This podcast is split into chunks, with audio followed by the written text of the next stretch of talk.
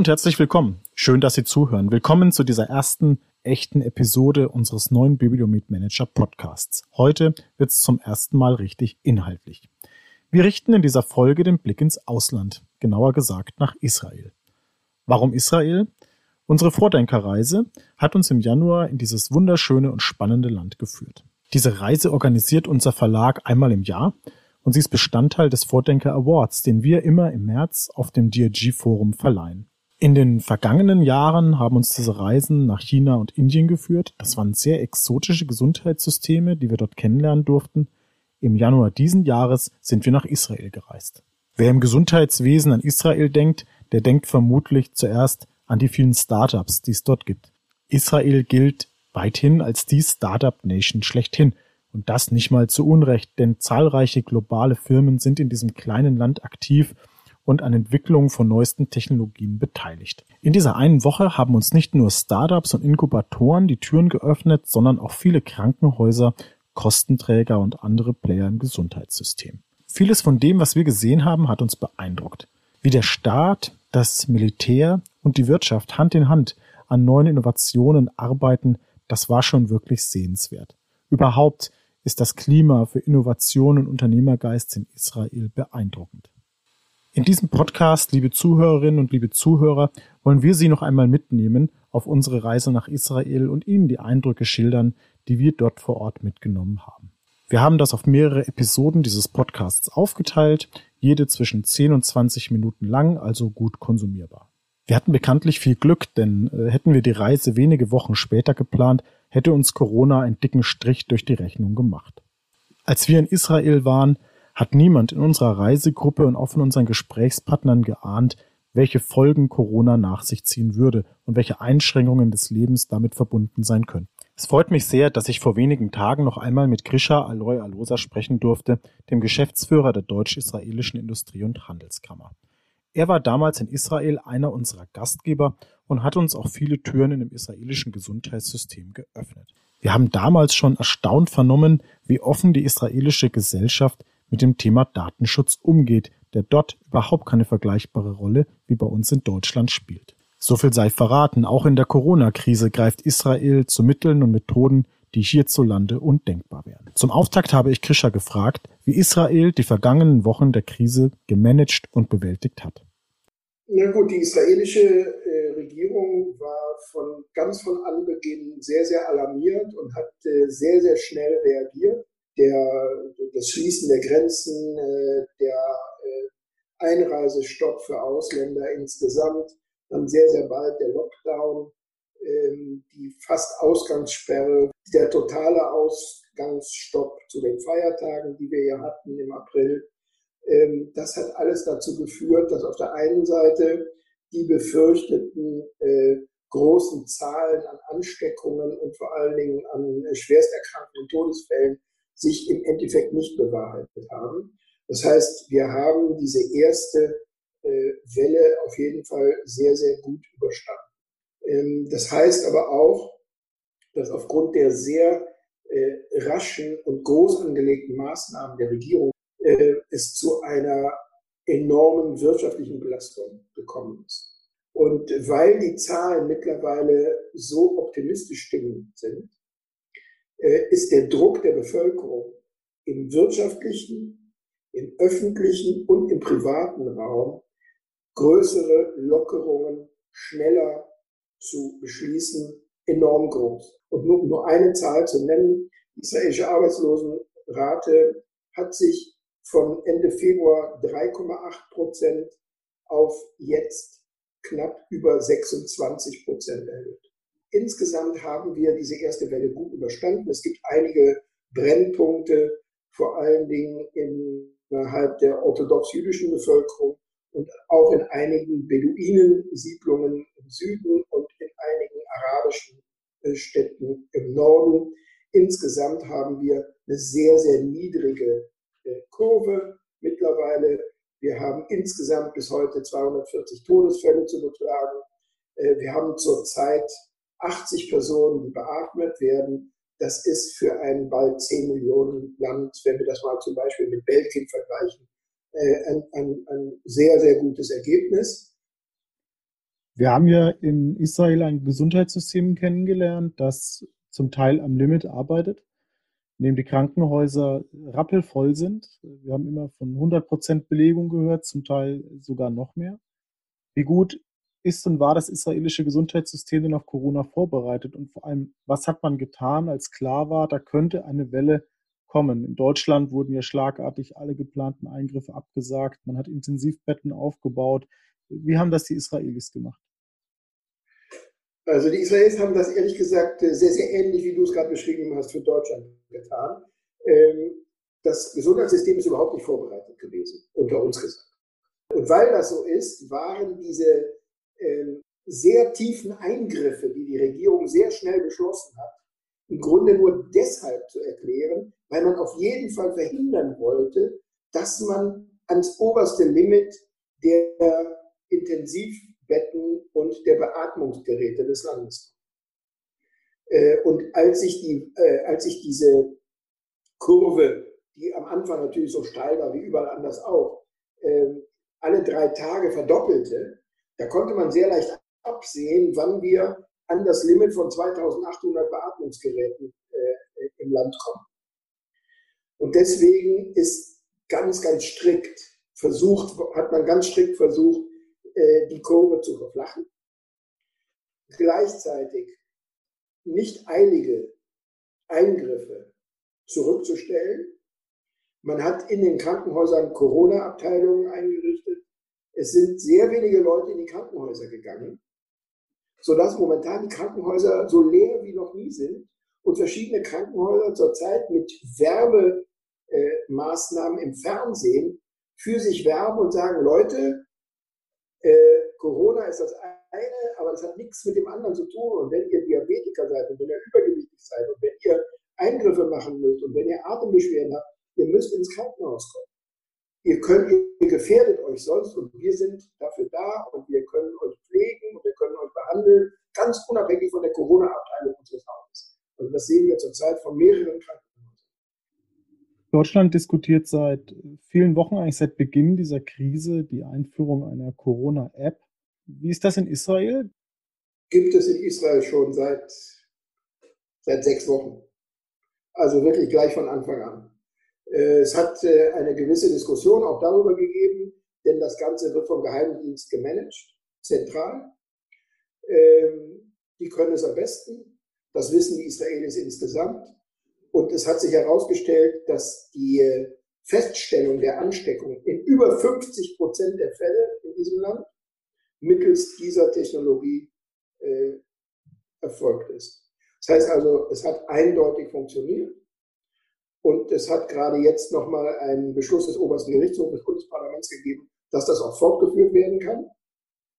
Ähm, denn äh, diese Technologie hat es ermöglicht, äh, Ansteckungsherde sehr, sehr frühzeitig äh, zu erkennen, die betroffenen Personen sofort per SMS zu informieren und sie dann zu Quarantäne oder zu Untersuchungsmaßnahmen zu bewegen. Sind Israelis verpflichtet, die App zu nutzen? Sie werden nicht gefragt. Das ist keine App in dem Sinne. Das ist der große Unterschied. Wir haben auch eine App. Wir haben auch eine App und die Israelis sind da nicht verpflichtet zu. Viele tun es, sehr viele, Hunderttausende oder sogar Millionen tun es, aber sind nicht dazu verpflichtet. Aber abgesehen von dieser freiwilligen App gibt es eine völlig unfreiwillige, die vom Geheimdienst gemanagt wird, wo einfach die Tatsache, dass man ein Handy hat und das Handy angeschaltet ist, äh, mit, der, mit dem Nachweis von den jeweils mindestens zwei, manchmal drei oder vier Sendetürmen in der Lage sind, metergenau zu bestimmen, wo sich eine Person aufgehalten hat und mit wem sie in Kontakt. Das ist aus, in deutschen Ohren wahrscheinlich äh, sehr, sehr bedenklich und es ist auch nicht GDPRO-konform, aber es hat auf jeden Fall funktioniert.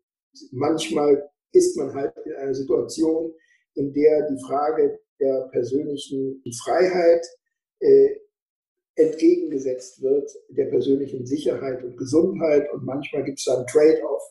Äh, das ist relativ normal.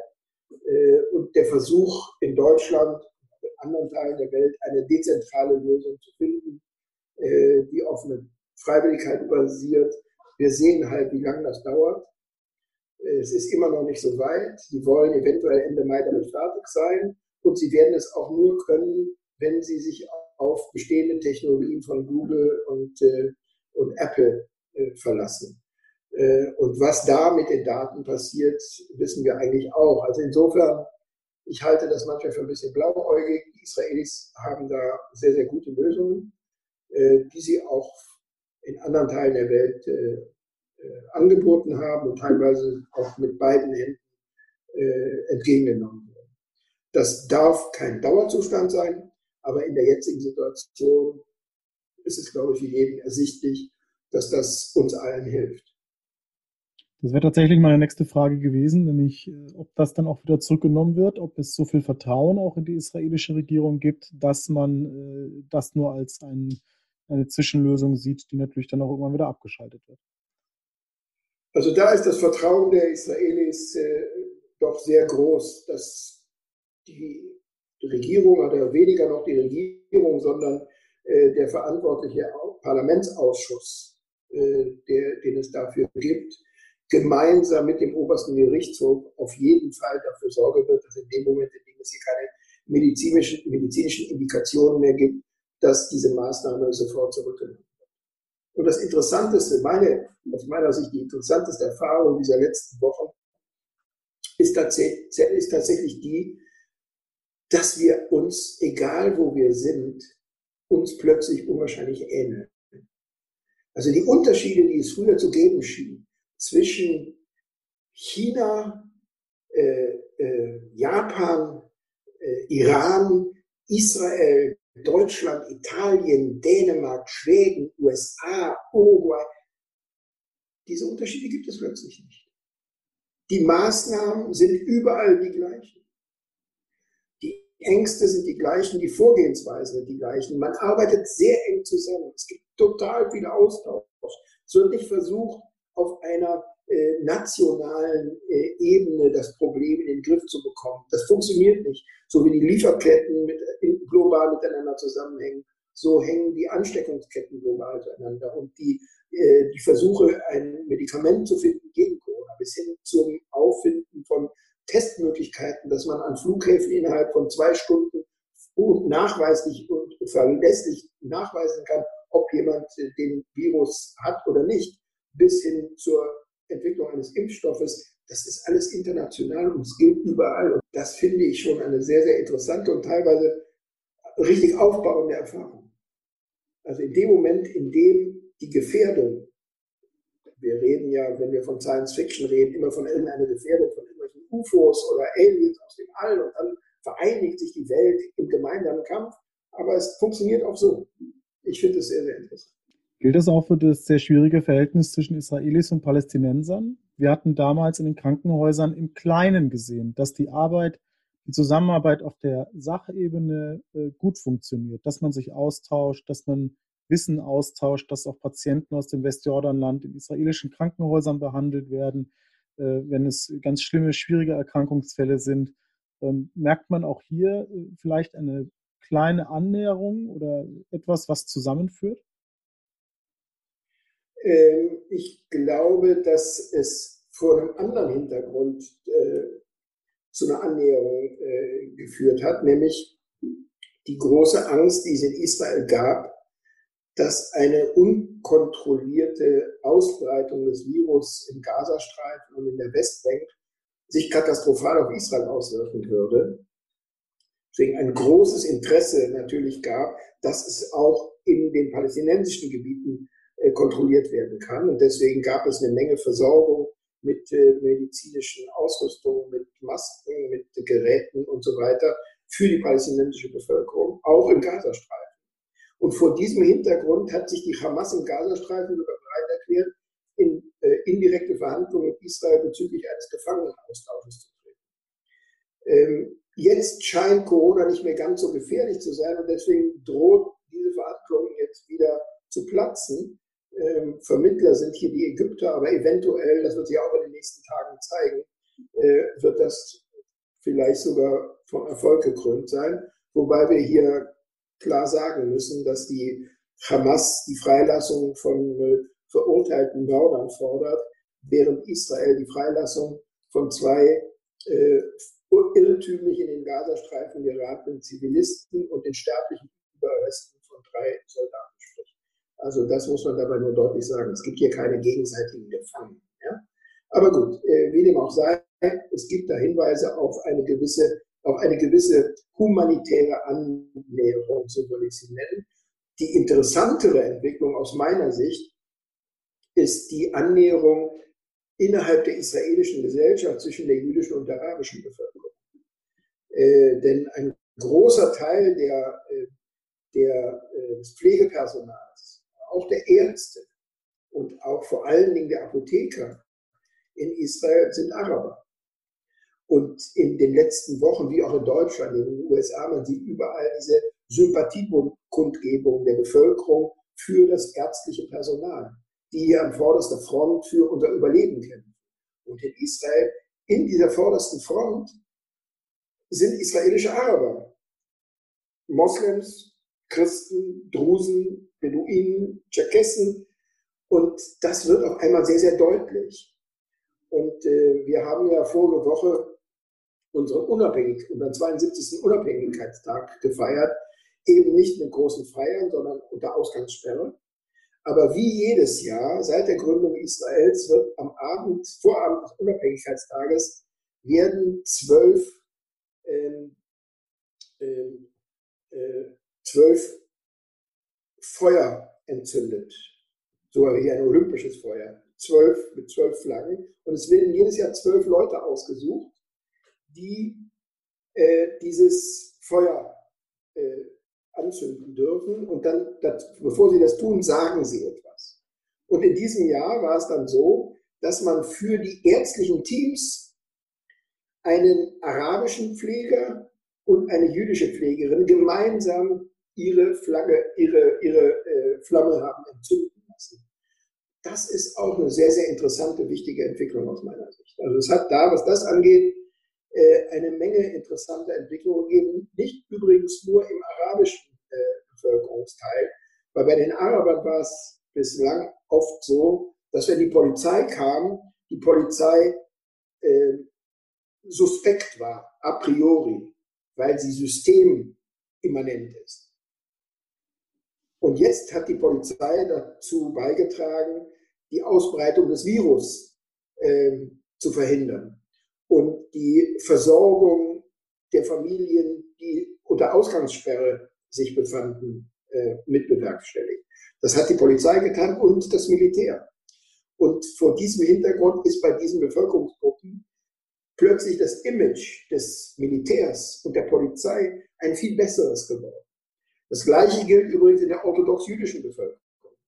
Da ist gestern eine Studie veröffentlicht worden, der nach der Blick der streng orthodox-jüdischen Bevölkerung auf die Polizei, die für sie ja der Inbegriff der verweltlichten Verstaatlichung, äh, Staatlichkeit, jüdischen Staatlichkeit ist, die sie ablehnen, ist um zweistellige Prozentsätze verbessert worden. Weil es eben die Polizei und der Grenzschutz und junge Soldaten waren, die angesteckte alte orthodoxe Juden aus diesen äh, sehr engen Wohnungsverhältnissen rausgeholt haben und dann in diese Corona-Krankenhäuser gebracht haben und auf diese Art und Weise Leben gerettet haben. Also das ist eine interessante gesellschaftliche Entwicklung, die man da eben auch verfolgen kann. Keine Frage, es wird auch in Deutschland spannend sein zu beobachten, ob und wie Corona unser Leben und unsere Gesellschaft verändern. Wenn Sie nochmal nachlesen wollen, was wir in Israel gesehen haben, welche Eindrücke wir gesammelt haben und welche Lehren wir für das deutsche Gesundheitssystem gezogen haben, dann können Sie das auf unserer Webseite tun, bibliometmanager.de backslash Israel. Wir haben eine Themenseite eingerichtet, wo alle Fachartikel aus F&W verlinkt sind. Wenn Sie lieber hören oder gern beides tun, dann bleiben Sie doch an dieser Stelle am Ball. Wir werden weitere Episoden online stellen mit Interviews, die wir in Israel geführt haben.